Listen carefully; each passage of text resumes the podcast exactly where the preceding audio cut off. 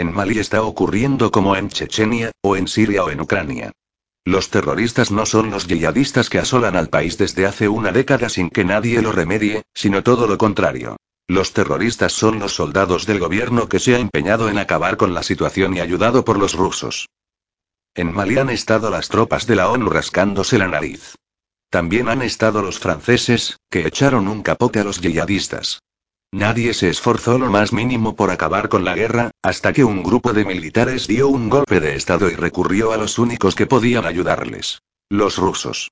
Junto con las tropas rusas, el 27 de marzo el ejército de Mali entabló una batalla campal en Moura, en el centro del país, y ha aniquilado más de 300 yihadistas de golpe, que no estaban acostumbrados a que nadie les hiciera frente.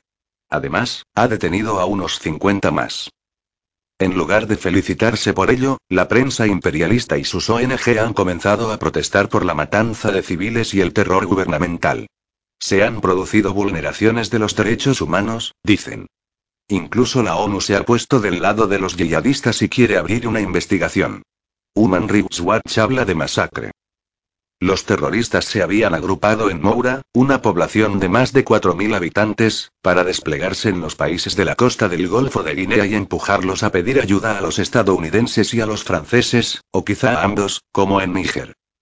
Una operación de ese calado no se podía llevar a cabo sin una inteligencia precisa, en la que han participado drones rusos.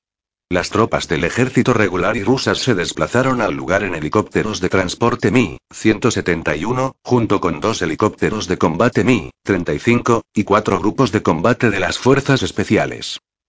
Sorprendidos, los terroristas intentaron huir de la localidad por la llanura, pero fueron interceptados y liquidados por uno de los helicópteros. Los detenidos fueron trasladados por aire fuera del campo de batalla.